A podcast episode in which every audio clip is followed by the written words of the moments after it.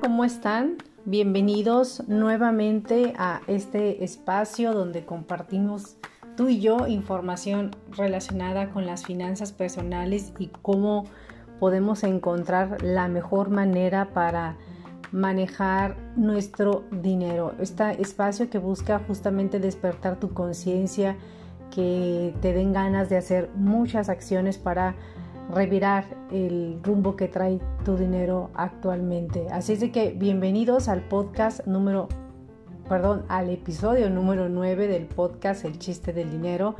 Les saluda Judith Chávez y siempre es un placer grabar este contenido porque lo hago pensando en que va a agregarles valor, que va a hacer un cambio importante en sus vidas. Así es de que el día de hoy estaré presentando con ustedes y me gustaría comentar sobre las formas que nosotros podemos mejorar nuestro dinero durante nuestra vida. Y pues esto tiene que ver también pues con las etapas de vida en la que estamos viviendo. Y, esto no tiene que ser hasta los 18, hasta los 15, a los... No, esta información se tiene que ir sembrando en nuestra mente, eh, conforme vamos creciendo, cuando tenemos poco, pocos años incluso de vida y no hay que menospreciar este asunto con nuestros hijos. Así de que pues vamos a comenzar con, con esto para que pues que tú también eh, eches una revisada a tu historial de vida y que seguramente tendrá mucha, mucha relación cómo manejas el dinero actualmente. Así es de que pues bienvenidos y 20 cosas que debes de saber para tener una vida financiera de acuerdo a la edad. Ah, más o menos a la edad de entre los 3 y 5 años hay que comenzar a decirle a los niños que el dinero será necesario para, para comprar con cualquier cosa y desde ahí ya estamos empezando a darles información y formación y que el dinero mm, se gana trabajando, que es la única manera que nosotros tenemos, podemos tener acceso. Sé que hay más, pero esa no vamos a enseñarle a nuestros hijos. Eh, siempre también hay que inculcarles que tendrán que esperar antes de poder comprar las cosas que quieren y que hay una gran, gran diferencia entre las cosas que quieres y las cosas que necesitas. Más o menos esa es la conciencia que hay que despertarle a los niños que tienen entre 3 y 5 años. Cuando ya tienen entre 6 y 10 años, también hay que enseñarles a decidir cómo van a gastar su dinero. Ellos ya, ya pueden comprenderlo. Y que es bueno comparar los precios antes de comprar y que puede ser muy costoso compartir también información en línea. Eh, para ellos eh, pues no se les hace muy fácil dentro de su ingenuidad pueden caer en este error de compartir información en redes sociales que prácticamente todo mundo tiene acceso a ellas.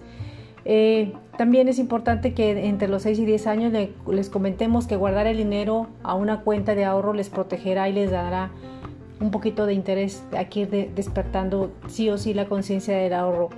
Cuando nuestros hijos tienen entre 11 y 13 años, hay que enseñarles que deben ahorrar por lo menos un peso de cada 10 que reciban.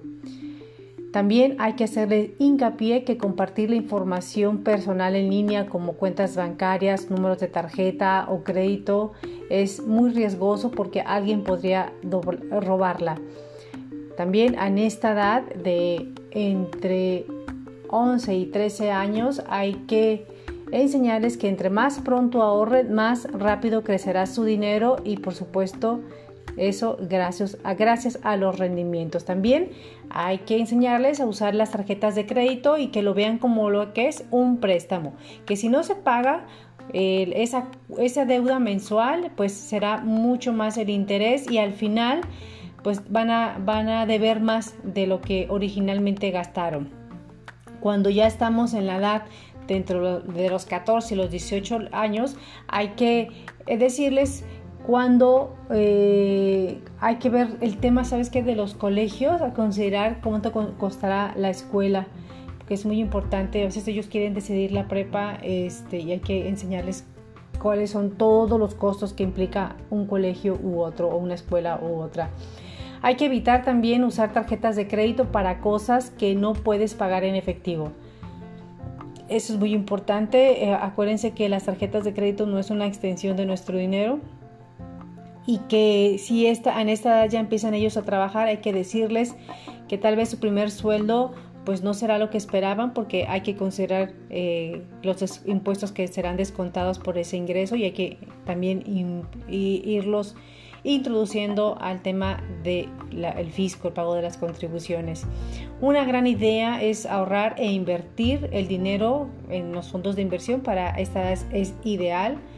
Y pues a los que tienen más de 18 años debemos aprender a usar tarjetas de crédito solamente cuando podemos pagar por completo el dinero que estamos utilizando de manera mensual y seguramente también habrá que hacer hincapié en que necesitarán un seguro de gastos médicos y que es muy importante por lo menos ahorrar tres meses del costo de tus gastos esenciales para en caso de una emergencia. Y finalmente, al hacer inversiones, considerar los riesgos y los costos anuales. Toda esta información pues tiene que ver con el tema de las finanzas, ¿no? de, de la vida inteligente que debemos de tener y desarrollar todos porque aprender a manejar el dinero siempre será una tarea pendiente y será la propia vida que con golpes bajos nos hará saber la importancia de aprender a gestionar nuestras finanzas personales. ¿Tú de verdad crees que fue la mala suerte la causa que por las que muchas personas que ganaron la lotería o se acercaron a algún sorteo perdieron el dinero? Claro que no, esto tiene que ver con la inteligencia financiera, con la educación financiera y con el manejo de las finanzas personales. En esta semana platicando con alguien, yo le planteaba que un mal empresario tendrá que revisar cómo maneja sus finanzas personales, porque desde ahí viene la raíz de cómo gestionas tus finanzas si ya estás en el mundo emprendedor. Así es de que antes de meterte al tema empresarial o al emprendimiento, primero gestiona tus finanzas personales. A veces hay personas que, así como digo que la vida nos golpea, hay personas que simplemente nunca les pasa y nunca se les ocurre o se les enciende el foco de que deben de revirar en el malgastar del dinero hacia una dirección que les permita gozar de las mieles de una tranquilidad económica. Por favor, y no estoy hablando de cantidad, no tiene nada que ver los millones, estoy hablando de la gestión del dinero, de tu dinero, del que tú estás gestionando. Si tu ingreso es mucho, pues hay que cuidarlo y hacerlo crecer, qué padre. Pero si tu ingreso es poco, pues entonces hay que prepararnos más y buscar otras fuentes de ingreso y cuidarla hasta, hacerle creer, hasta hacerla crecer. Me parece que la labor de aprender y entender de nuestras finanzas personales es un trabajo de todos los días. Es una pregunta cuya respuesta puede hacer la diferencia. Hay una pregunta que puede hacer la diferencia. ¿Cómo puedo mejorar lo que tengo ahora? ¿Qué debo de aprender, percibir, sentir o ver para que mi vida esté mucho mejor? Al cuestionarnos esto nos lleva a replantear nuestros planes y nuestras acciones. Ojo, pero estas preguntas no deben de ser desde el miedo o de la duda, sino para abrir nuestras mentes a nuevas opciones, a nuevas formas para destruir las creencias que nos limitan.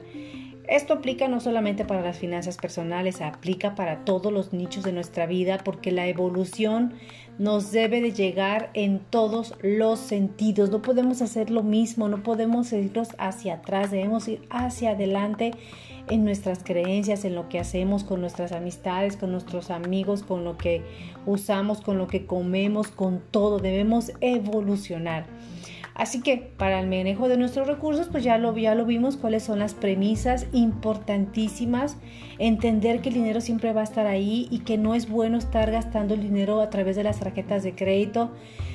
Pero bueno, es una información que hay que procesar y hay que llevarlo de manera muy tranquila y entender que este momento incómodo de, enfrentarnos a nuestra realidad económica tiene que salir, tiene que, tenemos que pasar ese trago amargo de sentirnos incómodo. Cuando tú ya gestiones de verdad de manera inteligente tus finanzas personales, por supuesto que, que el manejo de tu presupuesto será mucho más ligero, menos agobiante, mucho más práctico, mucho más fluido, porque entenderás que ya estás ahorrando y que tus compras están tan sistematizadas que sabes cuánto vas a destinar y no es una justificación o una invitación a no hacerlo. Yo estoy hablando cuando ya inicias haces el ejercicio durante mucho tiempo de presupuestar y de, y de estar pues anotando tus gastos. Después ya vas a fluir como todo el experto. ¿no? Que primero lees la receta, vas paso a paso, 1, 2, 3, menos huevos, más harina, más leche, más royal, en fin, más tiempo en el horno. Y después cuando alcanzas el expertise, pues ese pastel te va a quedar de lujo a la primera. Entonces, pues aquí no se trata de más que de empezar a pasar este momento incómodo que sí o sí te va a llegar. Así de que hay muchas maneras de aprender. Eh, hay, hay, este, hay que aprender, de eso se trata y me encanta compartir con ustedes, insisto, este episodio y espero que estas 20 cosas que debes saber para tener una vida financiera inteligente agregue valor a tus vidas, a tu vida. Así de que bueno, me despido, les saluda Judith Chávez y los invito por favor a que me suscriban en mi canal eh, Judith Chávez en Facebook, en Instagram, en el chiste del dinero Judith Chávez y ya estoy incursionando en el TikTok, ¿saben? Pero no crean que me la paso bailando.